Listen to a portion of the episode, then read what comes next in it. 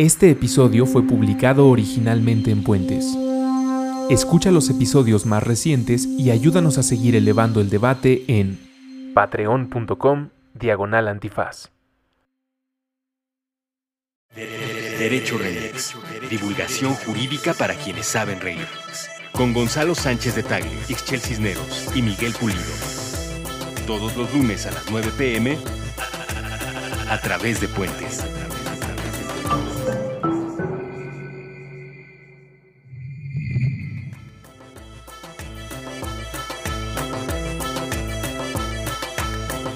Buenos días, buenas tardes, buenas noches, bonita madrugada o cualquiera que sea ese pequeño espacio temporal en el que estén disfrutando de este su podcast de divulgación favorita, Derecho Remix. Ay, ¿qué tal ese último? Ese último, ese último cierre Ese más. fue de pla, pla, pla, plaza de la tecnología. Exactamente. Venga y llévese su argumento jurídico. Pase uno, tenemos dos. Pase otro, tres. Tenemos la jurisprudencia y una más. Bueno, estamos compartiendo micrófonos como siempre con el abogado más laureado de la colonia Condesa, Para servirle a usted. Gonzalo Y a la Sánchez comunidad. Eso. Y también están los ojos más agudos en la revisión de la jurisprudencia de la Corte Interamericana de Derechos Humanos, Ándale. Ixchel Cisneros. ¿Qué huele? ¿Qué tal? ¿Cómo estás, Ixchel? Muy bien, chido. Muy bien. El programa de hoy trata sobre un asunto muy bonito. ¿Pueden los estados, es decir, los gobiernos, como representación de comunidades políticas, ser acusados internacionalmente? ¿Quién diablos es responsable? ¿Cuándo suceden estas cosas?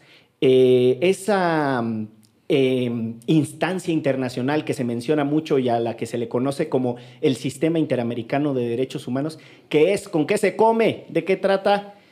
Bueno, de eso vamos a hablar. Y para eso tenemos a una invitada especialísima, Araceli Olivos, Portugal. ¿Cómo Un estás, gusto. Cheli? Muy bien, súper Bien- bienvenida a Derecho Remix. Gracias. Eh, Araceli es abogada y trabaja en una instancia muy bonita, en una organización de la sociedad civil, lo que también se les conoce como las ONGs, que se llama el Centro PRO, el Centro de Derechos Humanos Miguel Agustín Pro Juárez. Famosísimo. Famosísimo. Es más, eh, yo creo que es la ONG más famosa de derechos humanos en este país. Podría ¿Crees? darlo por hecho. Yo creo que sí. Yo creo- también lo creo, ¿eh? Depende de dónde vayas, ¿no? Bueno, sí. Acá en la ciudad igual. No. Salir un poquito y ya. pero han llevado casos que han sido pioneros para quienes eh, Claro. no sepan qué son eh, los derechos humanos. Una primera aclaración es, no son los recursos humanos, ¿no? Típico que cuando uno trabaja estos temas, eh, en la familia le dicen, oye, tú que te dedicas a los recursos humanos, y es así de, no, pues, ¿cómo hace falta cultura jurídica en este país? Pero bueno, eh, los centros de derechos humanos, pues entre otras cosas, buscan avanzar agendas de justicia social, no son solo esta cosa que la gente se imagina que ahí vienen los que siempre se la pasan liberando a los narcotraficantes, ¿no? O sea, son instituciones mucho ¿Quién más dirá eso? complejas. Bueno, muchos, con un, con un mandato eh, mucho más noble que tiene que ver justo con eh, evitar injusticias, eh, evitar que personas inocentes se queden presas toda la vida, etcétera, ¿no? Eh, y también otras cosas como derecho a la educación, derecho a la salud y tal. ¿Cómo es tu vida en el Centro Pro, querida Cheli? ¿Agitada? ¿Intensa? Sí, intensa, muy, muy apasionada, pero sí, sobre todo intensa. Sin rutinas claras, sin, eh, digamos, con un rumbo claro, pero muchas veces así, atrabancada. No torpe, pero sí atrabancado. O sea, ¿la realidad del país les da sorpresas un día sí y otro también? Todos los días, sobre todo porque en el PRO, como digamos, es una organización de puertas abiertas, ¿no? Cualquier persona puede acercarse y pedir asesoría casi de cualquier materia. Eh, pues sí, de a diario nos llega por correo, por teléfono, desde penales, gente que toca la puerta, eh, hasta gente que vio algo en la televisión y, y dice, ¿no? Yo quiero que mi caso esté en la televisión porque creen que es la única manera y tienen razón de que, de que se escuche su voz, ¿no? Y de que se haga justicia en su caso. Entonces ahí van. ¿Hay algún tema recurrente? Sí, penal. Penal, todo lo que tiene que ver con cómo las personas no tienen herramientas para defenderse de un sistema que los aplasta, ¿no? O sea, un día estás en la calle y al otro día ya tu proyecto de vida se rompió, ¿no? Estás en un lugar cerrado, sin poder hablar con tu familia, Probablemente antes fuiste torturado, sin saber quién eres, ¿no? ¿Qué va a pasar? ¿Qué va a ser de ti? Si vas a vivir, cómo vas a vivir, si va a ser un día o si van a terminar siendo 10 años, ¿no? Como en muchos casos. Una cosa que quizá quienes escuchen este podcast no tengan tan claro es la larguísima trayectoria de casos que ha llevado el Centro PRO. Por ejemplo, el caso de campesinos ecologistas, ¿no? que es eh, cada uno de ellos en su momento con el tiempo fue marcando una pauta histórica en, el rumbo de los derechos humanos en este país. Por ejemplo, en esa ocasión lograron que el presidente de la República tuviera este gesto, eh, por así decirle, que la verdad no, no, es la palabra más feliz para describirlo, pero para liberar a dos personas que estaban presas injustamente, ¿no? Por un, Se les acusaba por un delito que no cometieron y cuyo era una suerte de venganza porque lo que hacían era proteger los bosques en contra de, ¿no? de taladores. Después tuvieron este caso que también fue muy famoso em, de tres mujeres indígenas ñañú de Querétaro que estuvieron presas eh, acusadas de haber secuestrado a seis agentes de la extinta Agencia Federal de Investigaciones, ¿no? Seis AFIS, que se supone Así de loco este país. Así. Tres mujeres indígenas secuestrando a hombres armados. Y eh, hombres armados. SWAT team SWAT team, ajá. O sea, la, imagínense nomás cómo está. Eh, y también ahí tuvieron una defensa destacadísima y lograron ese reconocimiento de inocencia que también resultó ser histórico. Digo, mencionando dos. Que también se fue al sistema interamericano. También fue al sistema interamericano. Ahora, ¿no? ¿Estaban en, en proceso? En realidad, creo que de ese caso lo, lo, más relevante fue que ellas lograron que el procurador les pidiera perdón. Sí. ¿no? Pero no se fue al Eh, sistema. No se fue al sistema. Curiosamente es la única sentencia que se ha logrado que a nivel interno obligue a una autoridad de alto nivel a ofrecer disculpas a alguien. Porque casi siempre ha sido, y en eso tienes toda la razón, usando el sistema interamericano, ¿no? que sea la Comisión Interamericana o la Corte Interamericana, y este fue gracias a un litigio interno, ¿no? un pleito contra la PGR en un tribunal nacional. Eso. Que, que como antecedente a las disculpas, y que intuyo, Gonzalo, que por ahí viene quizá la, la referencia, en los casos de Inés y de Valentina, que son dos casos de mujeres que llevaron su queja ante el sistema interamericano, ahí el Estado mexicano les pidió disculpas, pero porque era en cumplimiento de una orden de un tribunal internacional. Exacto. Entonces no fue referencia, fue equivocación propiamente. Equivocación, equivocación. Bueno, y ya que vamos llegando como puente eh, en los casos que ha llevado el Centro PRO, en este momento... No, eh, espérate, pero todavía te falta Yotzinapa. bueno, son también los abogados junto con otro Centro de Derechos Humanos en Guerrero de las familias de, eh, de los 43 estudiantes desaparecidos en la ciudad de Iguala, que son estudiantes de la normal rural de Ayotzinapa, y que ahí también como hecho histórico, eh, en el litigio de ese caso, lograron que el sistema interamericano nombrara a un grupo de expertos independientes que se convirtió también en un punto de inflexión de cómo se investigan los casos en este país, ¿no? Exacto. Cumplí con su cometido. Ándele, ándele. Bueno, eh, y una de las cosas que ha logrado el Centro PRO es eh, tomar casos que tienen cerradas las puertas de la justicia mexicana y llevarlos ante instancias internacionales. Y no es fácil. Ahora, ahora hablamos un poco de los casos concretos, o particularmente de uno, ¿no? que es el, el caso de Atenco, pero no es fácil imaginar qué significa que lleven un caso ante el sistema internacional. La gente se imagina así siempre como la ONU, ¿no? Una vez aquí nos reíamos con Magdalena Sepúlveda, que era como la corte de, de los notables, ¿no? O sea, como que hay, hay, una, hay una distancia, hay una falta de comprensión de qué son eh, esos sistemas, con qué se comen. ¿Por qué llevan ustedes los casos ante el sistema interamericano? ¿Qué, qué tiene que suceder en una síntesis? Porque también se tiene la idea de que todos los casos van a llevar ante el sistema interamericano. Ya ven que hasta Andrés Manuel López Obrador usaba la frase así de los voy a demandar ante la Comisión Interamericana. Pues no, señor, no es como... No, es como No está un- tan fácil, además. no es como un juzgado que está ahí esperando a ver quién le lleva eh, y tampoco son demandas, ¿no? Entonces, ¿cómo, cómo procede eso, querida Cheli? Pues yo creo que, que en el país en el que estamos, y muchos casos potencialmente podrían ser casos que llegaran a la comisión o a la corte.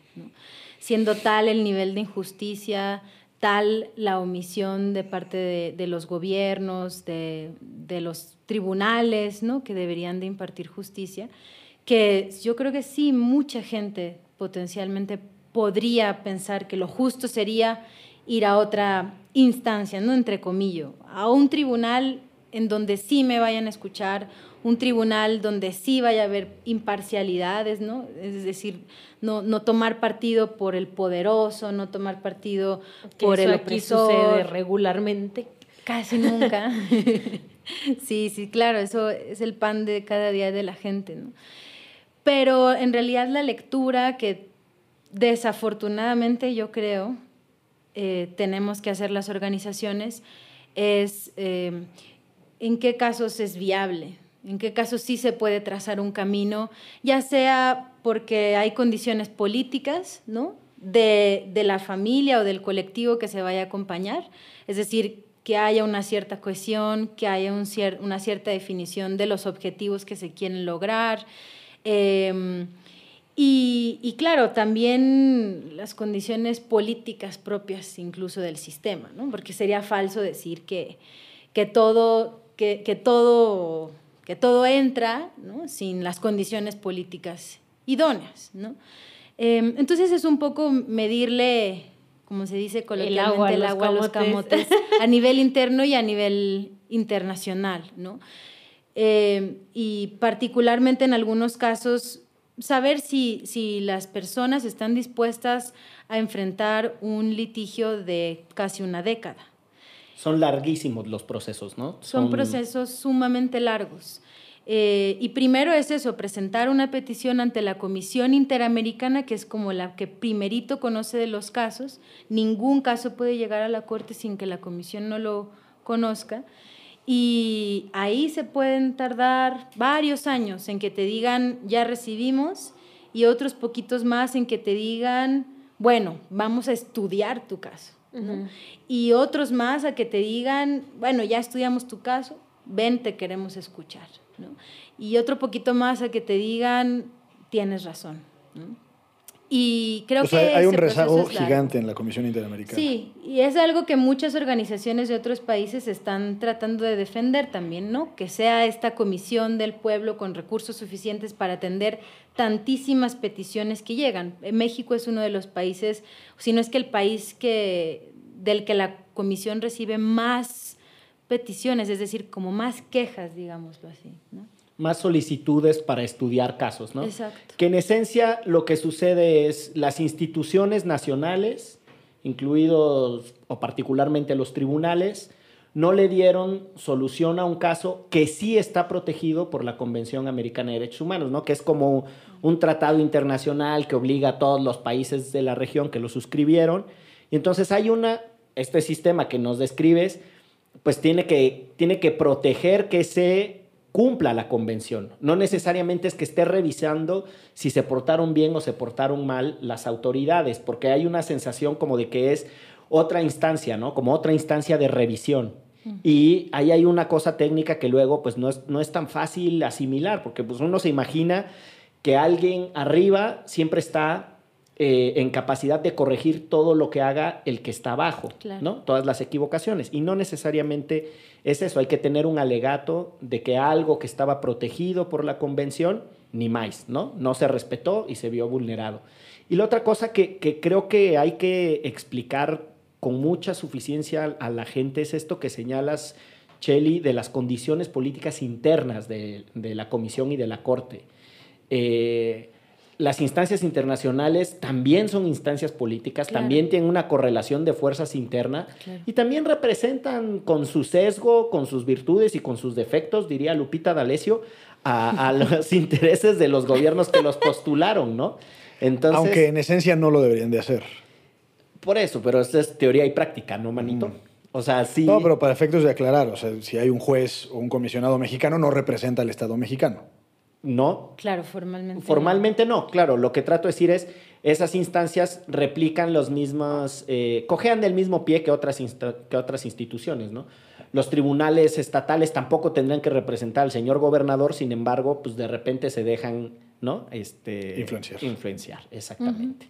Y pues ahí, en, en- en esa descripción que nos haces de- del sistema interamericano, pues nos invita a preguntarte sobre el caso para el que te invitamos a conversar, querida Cheli, que es eh, el caso de Atenco, particularmente eh, el caso de la tortura sexual contra, cometida contra mujeres en los hechos de San Salvador Atenco, ¿no? que es cuando la policía entra al, al pueblo. Y si nos describes el caso, pa- para irnos entrando en cancha, eh, ¿qué sucedió y después cómo fue avanzando esto hasta, hasta el momento en el que ahora estamos, que es, si usted no lo sabe, la Corte Interamericana de Derechos Humanos está por emitir una sentencia histórica porque existe la posibilidad de que por primera vez se emite una sentencia que mencione a un presidente en funciones en nuestro país, ¿no?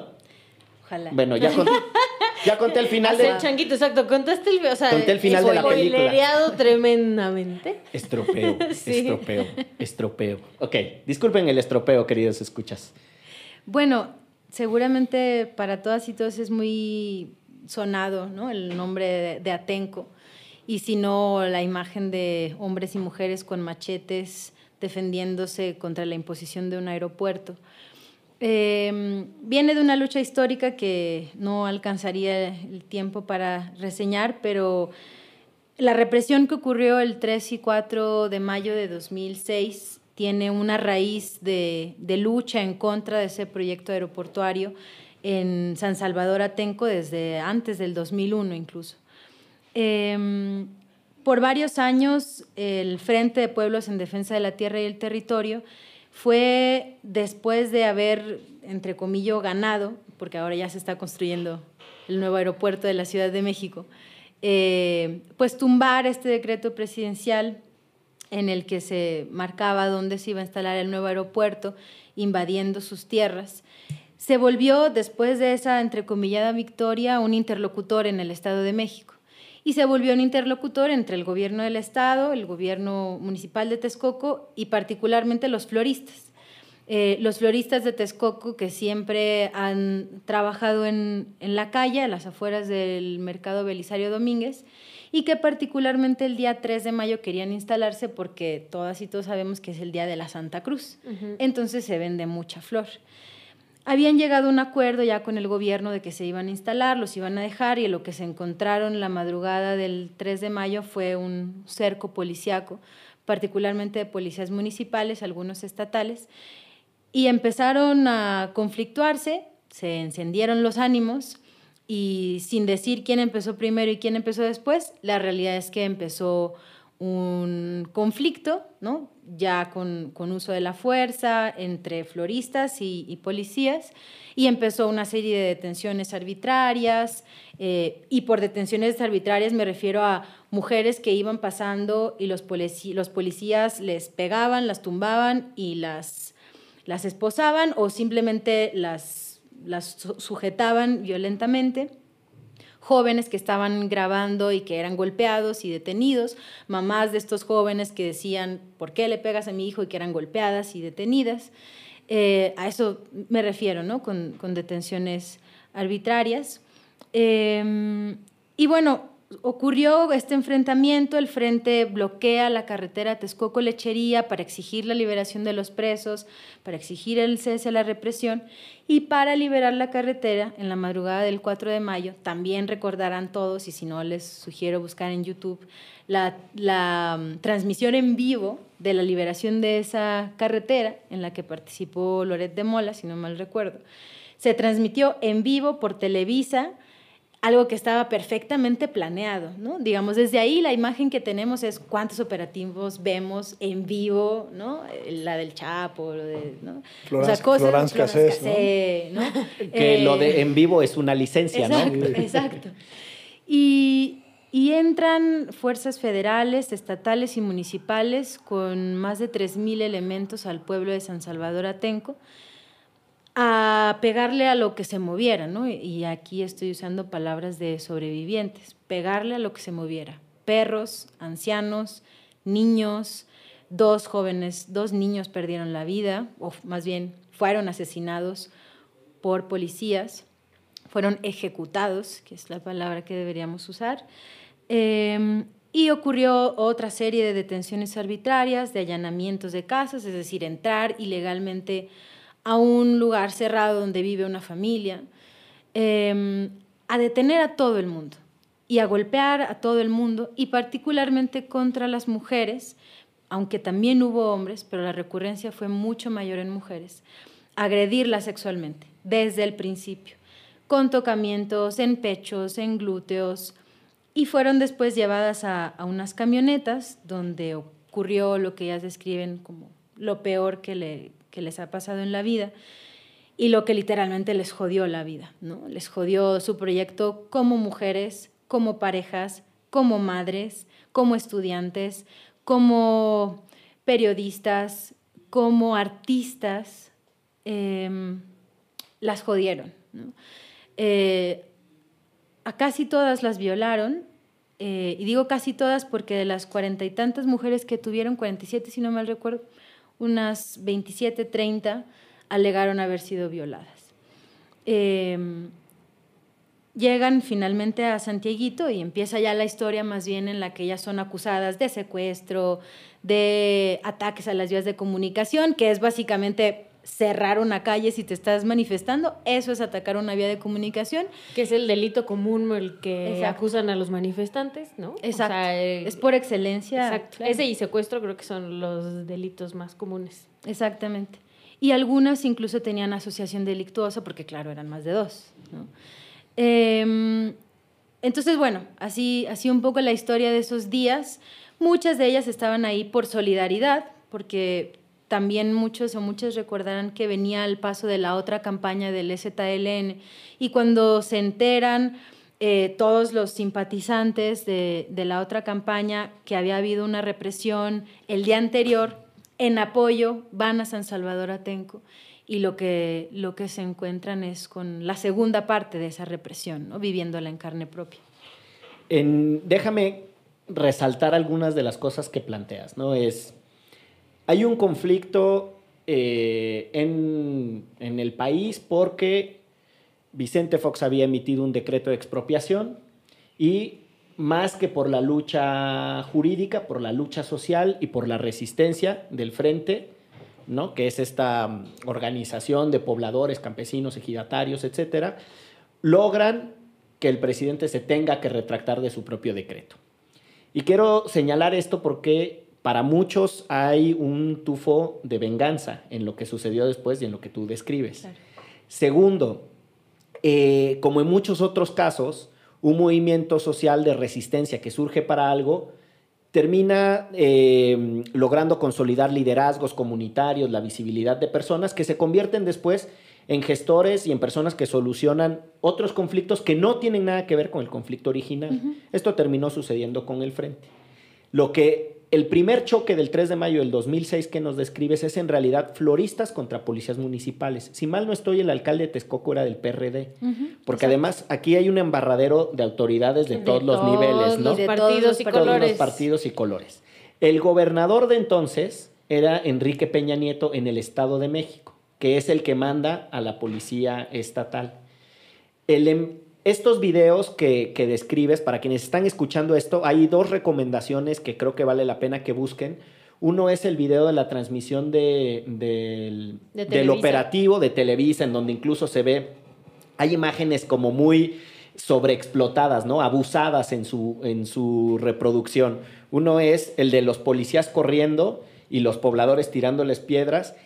Y en verdad, un, comandante de la policía gritándole a los policías que no corran, que no sean putos. O sea, eso salió en televisión nacional en la mañana. Pues yo recuerdo haber visto esas imágenes y estoy seguro que se pueden encontrar en YouTube.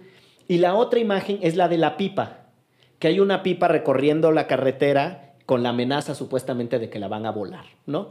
Y eso ha sido, y hay que ponerlo sobre la mesa, esos son imágenes de un conflicto construido, reproducido, no de a gratis, está la televisión ahí, pero que efectivamente sucedieron. Lo que construye un contexto que autoriza que después vayan los equipos especiales, estos SWATs y AFIS mexicanos que están para la lágrima, este, que terminan yendo a recuperar supuestamente la paz en el pueblo, porque se había roto el orden social, me acuerdo que era el, el lenguaje que se utilizaba, y hacer supuestamente la detención quirúrgica de los líderes del movimiento. ¿no? Ese que, que es eh, Nacho del Valle y América del Valle, su hija y otros, y otros compañeros. De, de esta reconstrucción, lo que me interesa resaltar es entonces, hay una criminalización de la protesta social, como lo señala Ixchel, que es esto que después tú describes, en un marco de represalias del, de un gobierno que está encabronado, que, porque le tuvieron que hacer revertir, pero también de un, de, un, de un presidente que anunció desde muy temprano, bueno, ahora es presidente, en ese entonces era gobernador, que tenía mm, eh, un desprecio por la solución democrática de los problemas y de los conflictos, ¿no? Eh, y todo eso enmarca uno, me parece que uno de los eh, hechos que son más deplorables, pero también menos discutidos. En los casos de violencia de género y el utilizar el cuerpo de las mujeres como parte de la disputa y de la violencia política que se tiene. O sea, lo que, y con esto quiero llegar a que lo que tú describes que le sucede en las camionetas a las mujeres después de que son arrestadas el 4 de mayo, en realidad también es la condensación de ese conflicto. Y entonces es una práctica que hemos visto en otros casos, ¿no? en la zona zapatista, en la zona de Guerrero, en donde para amedrentar a la comunidad, para mandarle un mensaje de desmovilización política, utilizan a las mujeres como parte, el cuerpo de las mujeres particularmente como parte del objeto de, de violencia política y de conflicto social. Claro. ¿Estarías de acuerdo en esa, en esa reconstrucción de hechos y en ese señalamiento de, de aspectos? Ya me siento como ministerio público. Sí. Dígala de la voz si es cierto como lo es. No, y yo también digo, así como tú invitas a que se vean esos videos, también invitaría a que vean los videos del día en el que entra la policía, ¿no? Y cómo, por ejemplo, va uno de los manifestantes, el que se ve mucho más sangrado, ¿no? El que, que es un, creo que es profesor y que trae así la cabeza casi Ah, sangrando, abierta sí, sí. que lo van arrastrando por las calles, eh, que después tuvo, bueno, o sea, inflamación en el cerebro, cosas súper graves por los golpes, cómo se ve, cómo lo golpean los policías cuando ya está rendido, cuando ya está en el piso, cuando se ve perfectamente que es una revancha, cuando no es el Estado de Derecho tratando, o sea, el señor no tiene un arma ni absolutamente nada con que defenderse, está en el piso, es una persona de la tercera edad, cómo lo están pateando, cómo lo están golpeando, cómo lo llevan arrastrando, sangrando todas esas cosas para que también se den cuenta de la parte que también se vivió y, y lo que a mí me rompió el esquema totalmente es eh, en la corte recientemente cuando fueron las mujeres a dar su testimonio. O sea, de verdad, si uno es persona y no se le rompe el corazón escuchando a las mujeres el describir lo que vivieron, eh, esas horas de su vida, en serio, eh, no es una persona, o sea, es un robot. No, no quiero decir que no merece vivir, pero casi es lo que estoy pensando. No le late el corazón o no le pasa sangre por las venas. De verdad, o sea, se pueden decir muchas cosas sobre los movimientos sociales, sobre las personas defensoras, sobre lo que quieras, pero escuchar cómo estas mujeres describen cómo les arruinaron la vida, como bien decías, de verdad no tiene perdón, o sea, no hay, no hay vuelta de hoja y que ese señor haya sido eh, presidente después de haber sido gobernador y que no haya un responsable, porque más eso me gustaría que nos platicaras, que se lo preguntaron ahí, se lo pregunta un juez, ¿no? Eh, al Estado mexicano ahí en la corte. O sea, lo que quiero que me digas, Estado mexicano, hay, una per- hay personas que están ya como culpables ahorita eh, por, eso, por lo que les ocurrió a estas mujeres y que el Estado mexicano tuvo que decir no, no hay ninguna persona culpable. O sea, es ¿qué estado, en qué estado de derecho vivimos, en qué democracia vivimos, en qué pinche país de impunidad vivimos cuando después de escuchar a estas mujeres no pasa nada. A ver, con la... Yo tengo otra preguntita nada más antes de que se arranquen. No, echa la pregunta y nos vamos al corte y regresamos para que las conteste Ándale. Cheli de fluidas. Es una pregunta contextual porque eh, quienes no conocen bien el caso y quienes no tenemos mucha mucho conocimiento de los pormenores y las circunstancias de cómo se desarrolló esto, eh, pareciera ser, como lo dices tú, Miguel, que es una absoluta y total revancha por parte del gobierno, asumiría que el gobierno federal y que el gobierno federal influyó en el gobierno estatal, digas en Enrique Peña Nieto y demás. Y a partir de entonces se da el conflicto con los floristas y se, se desarrolla todo lo que comentaste tú. Pero mi pregunta es, ¿había alguna razón fuera del conflicto con los floristas para que la fuerza pública, independientemente de qué orden de gobierno, interviniera? Y de ser el caso, qué es lo que hubiera sido correcto que hicieran. Un poco para, para, para también hablar del uso legítimo de la fuerza pública, la fuerza proporcionada, etc. Entonces esa sería mi pregunta.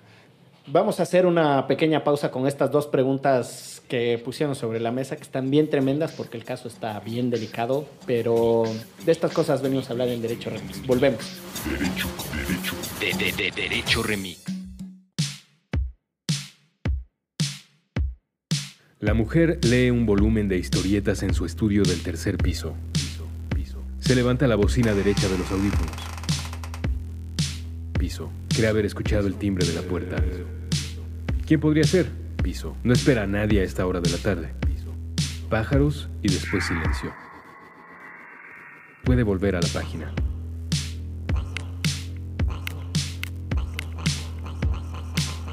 En las viñetas que la mujer tiene frente a los espejuelos, un hombre dedica la jornada a espiar a sus competidores. El negocio de la pintura vinílica no es lo mismo desde el año fiscal previo. Se necesitan medidas radicales.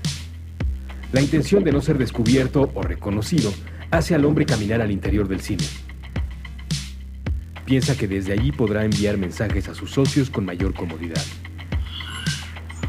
La atención del sujeto está en la pantalla que tiene en la mano, no en la que llena de luz la habitación. En la película, una mujer tiene un álbum para niños sobre el regazo. En ese cuarto hay varias literas y ella está al centro, en una silla de madera. El vestido azul marino tiene estampadas unas flores rojas grandes. Los chicos escuchan la historia que sale primero de la página para salir después de sus labios. Había una vez un hombre que vivía enojado con el mundo.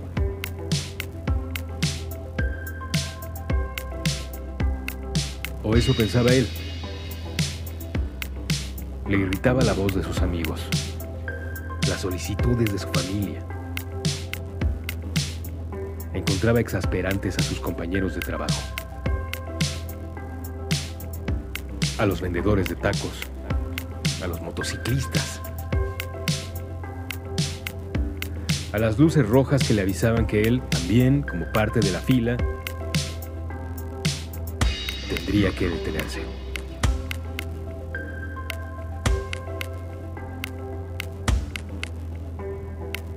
Día, antes de llegar a su cubículo, encontró una libreta. Buscó entre sus colegas al propietario. Ninguno admitió ser dueño del cuaderno. Pasaron semanas y nadie se acercó a su cubículo a preguntar por el artículo extraviado. Otro día, el hombre tuvo curiosidad lectora. Lo que encontró entre una mayoría de páginas blancas fue un instructivo. Leyó y el sujeto no pudo hacer más que seguirlo, como si una voluntad externa estuviese a cargo de sus decisiones. Realizó las acciones indicadas por el cuaderno. Fue complicado seguirlas la primera vez. El esfuerzo le hizo sudar no estaba acostumbrado a hacer lo que esos renglones le indicaban. Comparaba la sensación a encontrarse en otro país cuya lengua le resultaba desconocida. Pero realizar la tarea una vez le permitió llevar a cabo tres repeticiones. Y esas tres se convirtieron en cinco. Y cinco en diez. Diez en hábito. El mandato del cuaderno extraviado señalaba durante una hora, una vez a la semana. Solo una hora, no más. El poseedor de esta libreta deberá escuchar a otro ser humano. Puede ser un amigo cercano, un desconocido, o cualquier cosa en medio. El poseedor del cuaderno no interrumpirá a su interlocutor. No tratará de contradecir sus puntos de vista. No buscará imponer al otro su visión del mundo. Por el contrario, dedicará esos minutos a tratar de hacer propia la perspectiva ajena. La repetición le permitió comprender que no era un humano enojado con la vida ni con sus amigos, que la mayoría de sus compañeros de la oficina eran buenos tipos con deseos similares a los suyos. No, no estaba enojado con los demás, sino con él mismo, porque dejaba pasar los días sin hacer las cosas que más le gustaban. Piso, más le gustaba, que más le gustaban. Piso, más le gustaba, que más le gustaba, que más le gustaba. Piso, que más le gustaba. Piso.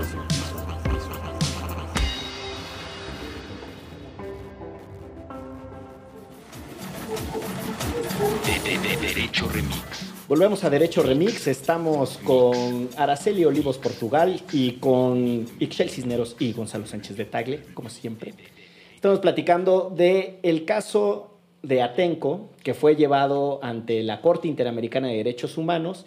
Hicimos aquí un recorrido veloz sobre una cosa que en realidad condensa demasiados años, primero de, de lucha por la defensa de la tierra, después de conflictos eh, sociales, abuso policial, y nos quedamos con dos preguntas eh, en el aire antes de irnos al corte.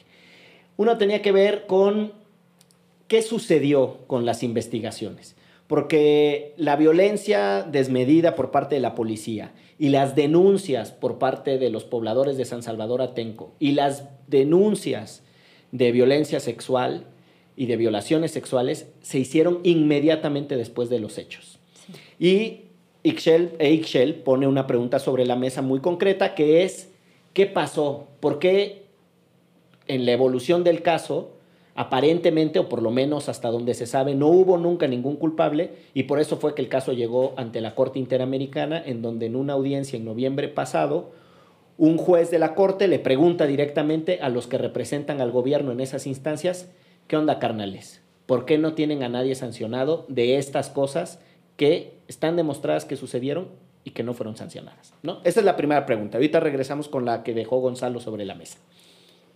Va. Entonces, eh, bueno, lo primero, en realidad las compañeras que al final quedaron, digamos, las que quedaron, las que pudieron, las que decidieron... ¿Cuántos años, ¿cuántos años fueron de esto? ¿11? Em, Sí, van de, la audiencia que fue apenas nueve años, desde que se metió por primera vez la petición, digamos, esta petición ante el sistema interamericano, ¿no? Ante la Comisión Interamericana. Pero de los hechos van de los hechos, años. 11 años, sí. Pero yo decía el tiempo, digamos, que ellas quisieron esperar, ¿no? Esperaron dos años hasta ver que en la justicia local no se movía nada, ¿no? En principio, ellas denunciaron la tortura, la tortura sexual, a los días, porque el mismo día no pudieron hacerlo, porque el Ministerio Público no las dejó, les dijo, tú estás aquí para declarar de Sobre las bombas que aventaste, de los petardos que aventaste, no eres víctima aquí, ¿no? Em, y entonces, inmediatamente de que se abrió una investigación a nivel local, casi luego, luego la cerraron en lo que tenía que ver con tortura.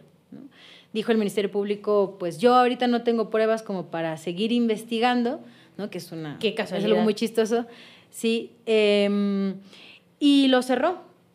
Lo cerró, entonces ellas intentaron que se investigara a nivel federal en una fiscalía especializada para perseguir delitos de violencia contra la mujer y hoy trata también, FEBIMTRA es hoy, y la FEBINTRA eh, en el 2008 dijo no hay responsabilidad de ningún servidor público federal.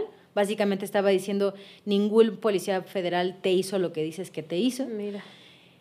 Y entonces es en 2008 donde ellas, eh, el año en el que ellas eh, deciden ir al sistema interamericano. ¿no? con la consigna muy clara de que los responsables no son solamente los policías que las detuvieron, que las torturaron, que las torturaron sexualmente también, sino los que están más arriba, ¿no? Porque estamos hablando de un operativo en el que participaron casi 3.000 elementos, de los tres órdenes de gobierno, pero sobre todo policías federales, un operativo que se diseñó previamente por personas que tenían cargos bien pesados, el gobernador del Estado de México, el titular Enrique Peña Nieto, Enrique dígase. Peña Nieto, el titular de la Policía Federal, que era Eduardo Medina Mora. Dígase ahora. Dígase ahora. Ministro, Ministro de de, la la, Corte. Suprema Corte de Justicia de la Nación. Sí, que da coraje hasta decirlo, ¿no? Claro. Se reunieron para planear ese operativo y hay constancia de que se reunieron. Hay un informe de la Agencia de Seguridad Estatal donde dice que en una casa en Atenco, el día previo, se reunieron y dijeron se tiene que implementar este operativo. Obviamente no sabemos los pormenores, no tenemos el plan, pero sabemos que hubo un plan. Sabemos que hubo un plan, sabemos que ellos ya sabían que el día anterior se habían cometido abusos, que ese 3 de mayo gente fue torturada, gente fue golpeada y detenida arbitrariamente. Entonces, en un operativo que fue planeado, que fue diseñado, lo interesante es entender para qué fue diseñado. Y claramente ahí la respuesta no es para restaurar el orden social. La respuesta es para reprimir y que no se les vuelva a ocurrir, ¿no? levantarse como lo hicieron, cerrar avenidas como lo hicieron, ¿no? para desmovilizar, para fragmentar movimientos sociales. Porque claro, ¿qué haces cuando tienes a la mitad de tu colectivo en prisión? Que además a mí, o sea, sí me gustaría que visualmente se imaginaran y que quienes lo vivimos en ese entonces, sí era bien fuerte ver cómo entraban a la Ciudad de México a caballo y afilando sus machetes en el piso. Era un colectivo bien unido, bien fuerte y que sí tenía un poder distinto, al cual a lo mejor ellos tenían la idea de que lo tenían que aplacar de esa manera, ¿no? Y que esa fuerza fue la que los hizo poder frenar un proyecto como el del aeropuerto. Entonces, eh, que esto va un poco más a la pregunta de Gonzalo de la revancha, no era un grupo que se, pu- se pudiera haber apagado nada más con darles unos cuantos billetes, que lo intentaron, por cierto, comprarles sus tierras y se callarán. Era un grupo bien organizado y que además visualmente era muy fuerte y muy organizado, que eso para los gobiernos les da muchísimo miedo, de verdad. Claro. No, lo que yo, mi pregunta iba en el sentido de, no, no es por darle o no darle algún mérito o desmérito a la actividad y la conducta del gobierno. Lo que quiero es tratar de entender y pensar en la razón, cuando menos, que ellos argumentaron para llevar a cabo esto. Entiendo la potencia del grupo social, entiendo la desarticulación, que puede ser lo que subyace a, a toda la represión, pero digamos, al día siguiente en el periódico, ¿qué argumentó el, el- el- el gobierno? La desestabilización de las instituciones del Estado. Total. Y que lo que se hizo era necesario. Y creo que mucha gente todavía hoy lo piensa. Pero perdona más porque sigo un poco perdido. Lo que se hizo era necesario en función de que eh, eh, colectivos sociales habían tomado vías generales de comunicación. Sí. Y habían tomado esas vías generales de comunicación por revoltosos. Sí, es decir, el Estado. O sea, por sin qué hacer. De repente estaban allí tomando la carretera. Claro. No. Que era necesario para restablecer el orden público, así lo declaró Enrique Sí, Peña y es, digamos, lo que es, es muy relevante siempre cuando uno ve una manifestación, con todo lo que te provoca, ¿no? Que no vas a llegar temprano, que hay una emergencia, que no puedes transitar libremente. Pero lo que nos tendría que evocar es qué es lo que está detrás de eso. Y eso es algo a lo que el gobierno, por estrategia, nunca debería hacer referencia y nunca va a hacer referencia. Es decir, ¿por qué esas personas estaban molestas? Y por eso mucha gente, y coincido, habla de que la violencia originaria proviene del Estado. Claro, la respuesta podemos siempre calificarla como si fue demasiado violento, si esa pipa no era necesaria, si esos coches quemándose no eran necesarios, si esos petardos, si esas bombas, si esas... Y, y sí, digamos, ahí hay una calificación que es siempre muy subjetiva, ¿no? De lo que cada quien piensa que es legítimo para manifestar un enojo, una, más que un enojo, una rabia de ser permanentemente oprimido. Y eso ni ninguno de los que estamos aquí No. lo vamos a sentir y seguramente tampoco mucha gente que nos escucha. Vivir permanentemente oprimido, con una rabia que cuando va a explotar, va a hacer explotar. Entonces, como no somos capaces de, de- de sentir esa rabia, lo que sí tenemos que tener muy claro es cuál debería ser la respuesta del Estado. Por supuesto que hay un uso de la fuerza que es legítimo, ¿no? Eh, que tendría que tener ciertas características. Tendría que ser necesario, es decir, no hay otra manera de resolver el conflicto, no hay otra manera de buscar alternativas que no sea usando la fuerza. Tendría que ser proporcional, es decir, me aviento una piedra, no te disparo una bala, ¿no? Tendría que ser razonable, en qué contexto es- estamos, en qué tiempo estamos, quiénes son los interlocutores, ¿no? Em, entonces, no, no es usar por usar la fuerza, ¿no? Y eso es algo que en lo que el Estado todavía hoy falla, es decir, no tiene un argumento porque no tiene una estrategia de, de uso de la fuerza legítimo en contextos donde una manifestación se puede calificar de violenta o de haber extralimitado cualquier barrera de civilidad, si queremos llamarle así. ¿no?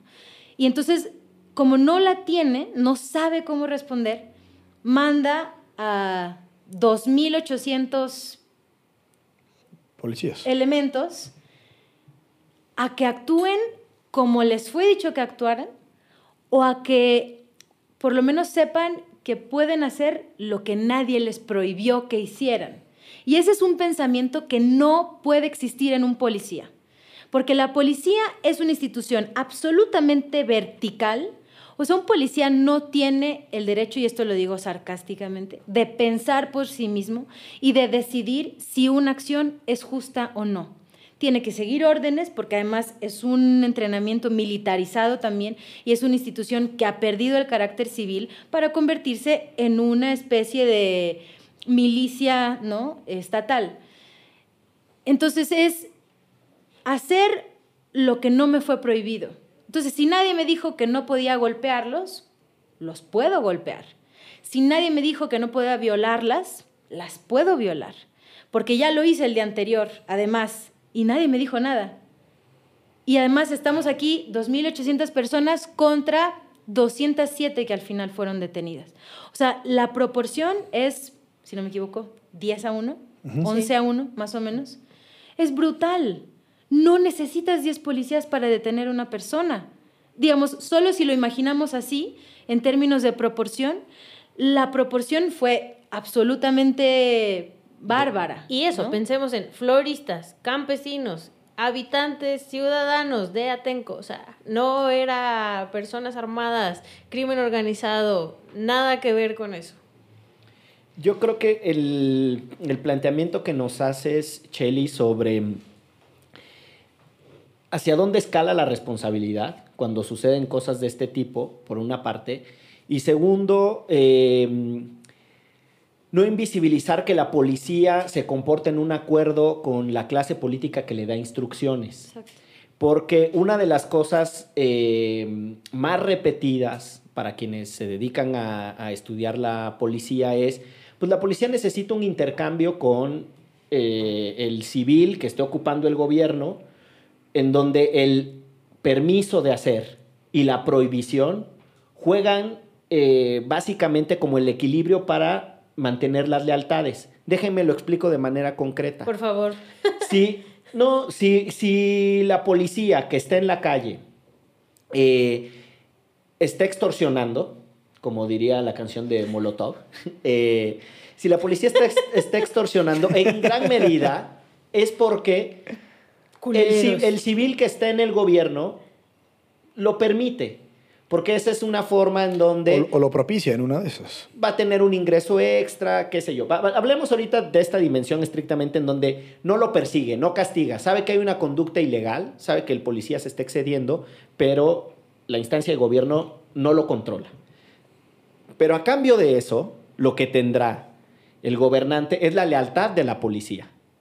Cuando el gobernante necesite que la policía se movilice para hacer o deshacer algo en beneficio único y exclusivo del gobernante, la policía se moverá en esa lealtad. eh, no sé, Ernesto López Portillo, que lleva muchos años estudiando la policía, describe mucho esos acuerdos que generan impunidad. Impunidad en el gobernante, impunidad en el policía.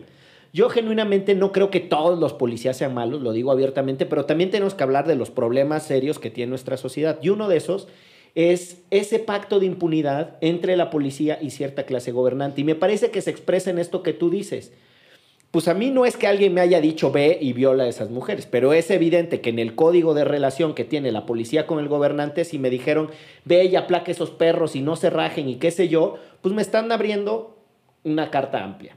Y te demuestra que hay un pacto de impunidad el hecho de que nos hayas narrado que en dos años en la justicia local no haya aparecido nada, que tuvieron que ir a una fiscalía federal en donde también se les dijo dos años y meses después que ningún eh, funcionario federal había cometido ninguna conducta ilegal y que entonces estas mujeres tuvieran que ir ante una instancia internacional, esperar nueve, nueve, años para que su caso avanzara, esperar nueve años para que su verdad, su dicho, pudiera ser escuchado.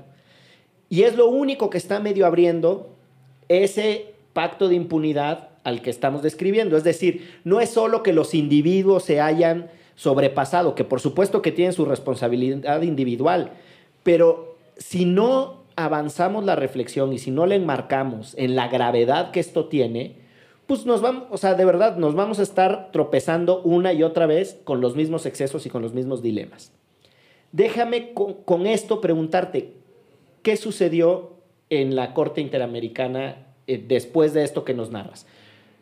dos, años en la justicia local, dos años y meses en la justicia federal, presentan su queja o su petición ante la Comisión Interamericana de Derechos Humanos, se admite el caso, el caso, supongo que el gobierno no reconoce su responsabilidad y entonces la Comisión Interamericana lleva este caso ante la Corte Interamericana. ¿Sí? Exacto.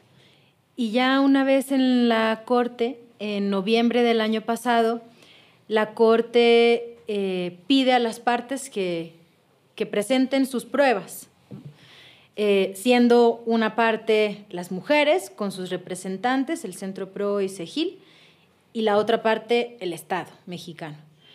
Y esa, y esa imagen también es muy simbólica porque es, es muy raro que como, como persona oprimida o como ciudadano, ciudadana de a pie, tú algún día puedas pensar que del otro lado de la mesa, casi en igualdad de condiciones, vas a estar peleándote con el opresor, con el que te reprimió.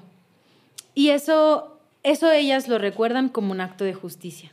Tan solo el, haberse, el haberlos podido sentar en el banquillo de los acusados, como decían ellas. Y que estaban nerviosos, por cierto. Sí, sí, sí, eh, sí fue, fue un momento creo que eh, en general para las partes de mucha tensión, ellas también estaban muy, muy, muy nerviosas. Em, entonces la corte dice ofrezcan sus pruebas, ellas ofrecen declarar cinco de ellas y dos peritajes, uno de ellos Ernesto López Portillo y otra de ellas Yulisa Mantilla. Em, el Estado no ofrece peritos, y no ofrece, no ofrece nada en realidad. Eh, lo que está bien, digamos, como Estado es una buena estrategia. Y, sucede la audiencia, que también sería muy bueno que, que la pudieran buscar en, en YouTube, es eh, audiencia del caso Mariana Selvas y otras, así se llama en la Corte Interamericana, audiencia del, creo que era 16 y 17 de noviembre de 2017. Eh, es una audiencia que duró dos días, o todo un día y medio, en realidad, eh, en el que las mujeres, como bien decía Excel, contaron su, su dolor, contaron el terror, describieron perfectamente el terror, de hecho, y el Estado intentó defenderse. Mal, ¿no? Lo hizo muy mal, eh, les preguntó demasiado, casi las atacó, y cuando se dieron cuenta que ya no podían preguntar, después hicieron argumentos, eh, sus argumentos finales, que son como estos alegatos de cierre, ¿no? que es al final lo que tienes que decir para convencer a los jueces de que tienes la, verdad. Como en los juicios gringos. Exacto, era un juicio oral, básicamente. Eh, su alegato final era, ellos se lo buscaron y nosotros teníamos que actuar. Y la Corte dijo que muchos policías tenían problemas, ¿no? Entonces la tesis del Estado es, eran individuos fuera de control. No tiene que ver con el sistema, no tiene que ver con la estructura, y ellos fueron particularmente violentos. Y describieron la violencia que ocurrió en el contexto de la manifestación de parte de los manifestantes. Entonces, es una pésima estrategia de, litigio en general, como abogados, como abogadas. Incluso como no abogados, no vas y te peleas de algo que no te estás peleando, ¿no? Te peleas sobre los méritos, ¿no? Sobre lo que hay que pelear y no andas por ahí bailoteando por otros lados. Eh, entonces sí, lo, lo que pasó creo fue que en los jueces y la jueza hubo una certeza de que algo terrible ocurrió, y de que hay responsabilidades que no se han mirado a detalle, que no son solo de los policías.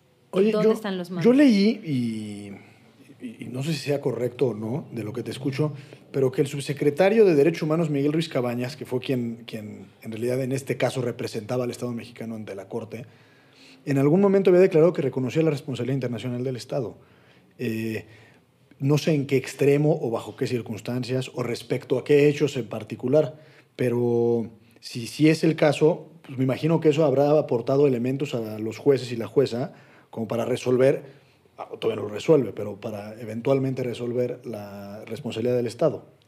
Sí, el Estado hizo eso, pero lo hizo solo respecto de la tortura. Es decir, el Estado nunca admitirá que el uso de la fuerza fue desproporcionado en el operativo, sino que sí, esas mujeres fueron torturadas. Y eso es bien distinto. Pero no es un gran avance. Claro, es, digamos, un gran avance cuando tienes todo perdido. Porque el Estado lo tenía todo perdido desde el principio. Sí, es un gran avance cuando estás en la Corte Interamericana con este pegado en las rejas, con golpeándote en la cara. No, lo digo un gran no, digo no necesariamente un gran avance, porque eso suena como una victoria o como que estoy reconociendo algo en estado, al Estado en este caso, pero específicamente creo que es la primera vez que el Estado mexicano, en cuanto tal, reconoce algo en el sistema interamericano. Bueno. por los planteamientos del caso, creo que es algo positivo. No, no es el mérito del Estado, sino de la forma en la que se planteó el tema, que el Estado haya sido arrinconado para reconocer, cuando menos, algo de su responsabilidad. Pues, sí. pues sí, porque puede ser que el próximo presidente de este país, al cual pertenece este el Estado, sea juzgado por este caso. Y entonces no te queda más que decir, bueno, a lo mejor sí somos un poquito culpables, pero no le, o sea, a mi presidente no le vayan a echar la culpa de nada. Un punto. Vamos, una cosa que creo que vale la pena aclarar es que las responsabilidades cuando llegamos a este nivel de casos, es decir, cuando a México se le acusa ante el sistema interamericano, no hay responsabilidades individuales. O sea, no es que Peña Nieto vaya a ser responsabilizado por nada. Es, esta es la paradoja. El Estado mexicano será responsable de las conductas que cometieron los agentes del Estado, lo que sea que eso signifique, es decir, las personas que trabajaban para el Estado, durante el periodo en el que coincidentemente eran gobernador Enrique Peña Nieto y presidente Vicente Fox, y era secretario de Seguridad Pública Eduardo Medina Mora. Se me olvidó ahora el nombre del comisionado de la policía que también estuvo en el caso de Oaxaca, este Will, eh, Wilfredo, Robledo, eh, que también tiene un historial durísimo. Vamos, esas personas no son mencionadas propiamente en el caso, sino el, sino el Estado. Nosotros tenemos que ponerle contexto. El Estado no es una abstracción y el Estado no es este, un papalote que anda flotando ahí en el aire. No, son los 2.800 policías y ya. Exacto, son las personas que estuvieron en ese contexto tomando, tomando decisiones relevantes. Pero justo era mi pregunta, o sea, ¿qué pasa si la Corte ahora dice, sí, el Estado mexicano es responsable? Pero además, digamos, en lo que hay que poner énfasis es en que la Corte puede decir el Estado es responsable de lo que pasó, es decir, de lo que ustedes me están alegando que sufrieron, porque es el caso de ellas, no es el caso del frente. Digamos. Sí, no, porque además, bueno, ahí estuvo, Nacho del Valle estuvo años en la cárcel en un penal de alta peligrosidad. Entonces la sentencia ni siquiera daría para eso, pero lo que es más importante, porque eso ya está ganado, sí o sí, no hay manera de perder eso. Pero la victoria que sería más relevante aún es que la Corte dijera que no se han investigado todos los tipos de responsabilidad, incluyendo la de superiores jerárquicos. No tiene que decir eh, Peña Nieto es responsable, pero sí puede decir por la cadena de mando, no es decir, quién está arriba del otro, que esas personas que tenían poder no fueron investigadas. Si dice eso y, si dice que eso se tiene que hacer, es realmente la victoria del caso. Para quienes escuchan esto, déjame tratar de hacer un encuadre de la diferencia de los dos planteamientos. Uno es que a las personas, en este caso de manera muy concreta, eh, a las mujeres sobrevivientes de tortura sexual, eh, la corte les daría la razón y les diría, efectivamente, ustedes fueron violentadas en ese derecho que la convención les tutela, su integridad personal, su integridad física, etc. Adicionalmente, ustedes tienen derecho a que cuando esto sucede, cuando estas conductas suceden, se investigue y se castigue a quienes son responsables. Y la Corte diría que esa segunda, esa segunda cosa, esa segunda violación de la Convención también sucedió. Fueron víctimas de algo que no debieron de haber soportado y además el Estado echó la hueva y no investigó lo que tendría que haber investigado, ¿no? Y eso, si, si te entiendo bien, además se divide, no se investigaron las responsabilidades individuales, pero también se podría dar el caso que la Corte dijera que no se investigaron las responsabilidades de cadena de mando, cosa que sí ha sucedido, para quienes escuchan esto, en el sistema interamericano, en temas que tienen que ver con desaparición forzada, con, en, en contextos de estados de represión, y ni siquiera en rompimientos, no solo piensen en dictaduras, hay casos de Colombia, hay casos de, de Perú que tienen que ver justo con esta lógica de quién estaba a cargo de las instituciones cuando estas desgracias sucedieron. ¿no? Ese sería para ustedes un escenario de victoria que reivindicaría a las mujeres. Adicional, sí, para ellas es importante. Pero además, justo, o sea, lo que me gustaría que me explicaran es, bueno, y regre o sea, bueno, la Corte dice esto, pero ¿qué pasa? ¿No? O sea, la Corte dice sí, que se investigue, sí, que se investigue la cadena de mando, y luego, ¿quién tiene que investigar? ¿La Corte? Según entiendo, no se investiga el propio Estado mexicano, ¿no? Que ese es el problema. Claro, pero ya sujeto a la supervisión de la Corte. Digamos, ahí, no, y, y, toda la razón, o sea, hay sentencias que llevan muchos años sin que se cumplan las, porque la Corte lo que dicta, o sea, no solo declara, ¿no? Perdiste, ganaste, eres responsable, eres, eres víctima, sino que también ordena reparar todo ese dolor, ¿no? Y entonces hay muchas formas de reparar, hay formas de reparar que son muy individuales y hay otras formas de reparar que ayudarían a que esto no vuelva a ocurrir. Por ejemplo, investigando y sancionando a los responsables, ¿no? Es algo que siempre se pide. Y entonces, siempre en esas medidas es donde los estados más incumplen, ¿no? Pero entonces ya estamos ante eso, ante el incumplimiento de un estado de una sentencia de un tribunal internacional. Y que ahora habría que pedirle a quien fuera nuestro nuevo presidente, si así sucediera, que cumpliera con esta recomendación que mandaría la Corte. Exacto. Con esta sentencia, porque no es, recomendación, es vinculante. Es vinculante y es de que la tienes que cumplir eh, de a cajón. Eh, pues para ir cerrando esta emisión de, de, este mm, programa, vamos a hacer la tradicional ronda de, comentarios y reflexiones finales. Querida Excel.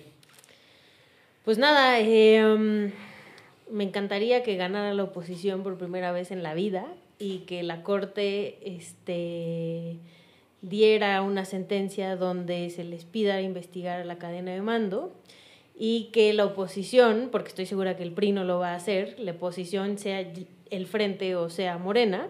Ya los perdono realmente, justo es eso, realmente no perdone y acabe con ese pacto de impunidad y que realmente investigue esta cadena de mando y quiénes fueron los responsables de que estas mujeres hayan tenido que sufrir todo eso y hayan acabado con la vida de estas mujeres. Querido Gonzalo. Ando medio perplejo, fíjate. Te felicito por tu extraordinaria exposición, por tu conocimiento del caso. Eh, yo no sé si tú fuiste a Costa Rica, pero te imagino ahí bien defendiendo a las víctimas. Eh, vean a Chelly en los videos. Este, Pero bueno. Pues, regaña al Estado mexicano y fuerte. Eh, y felicidades por eso también, por supuesto. Gracias. Eh, nada, pues me gustaría poner el énfasis y subrayar la importancia y la relevancia del sistema interamericano, porque cuando la justicia interamericana se, se imparte a cuentagotas, pues ya lo decía Chelis, eh, pues cada 10 años, no, no cada 10 años, sino dentro de 10 años se resuelve un caso, no sé cuántas sentencias se emitan al año, pero la proporcionalidad de asuntos que llegan a la comisión y que finalmente se resuelven es diminuta, pero estos casos son muy relevantes no solo por el caso y los hechos en concreto, sino porque además generan conciencia dentro del hemisferio de la protección y la relevancia de determinados derechos humanos y de la forma en la que estos se deben de proteger. Eh, ha habido casos muy relevantes en los que han obligado a modificar incluso constituciones, como el caso chileno de la última tentación de Cristo. Entonces sí, es algo, eso el sistema, es, aunque es la punta de lanza, pero es una punta que poco a poco va, va modificando nuestras realidades. Pues esa sería mi reflexión. Muy bien. Chelly. Mm, bueno, yo invito a quienes nos escuchan a que mm, eh, vean, así como ocurrió en el caso Atenco, aunque 11 años después, eh, que se pueden escuchar otras verdades, ¿no? Y que es, creo yo, sí es muy difícil, muy, muy difícil no tragarse sin digerir lo que nos da la televisión, lo que nos dan los partidos, lo que nos dan las personas que tienen, que tienen más poder. Pero ojalá que estos casos además demuestren que a veces sí hay otras verdades, ¿no? Y que luego lo que hace falta es ver cómo las buscamos, cómo nos acercamos a ellas y cómo intentamos sentir esta rabia ¿no? permanente de, de quienes son más oprimidos.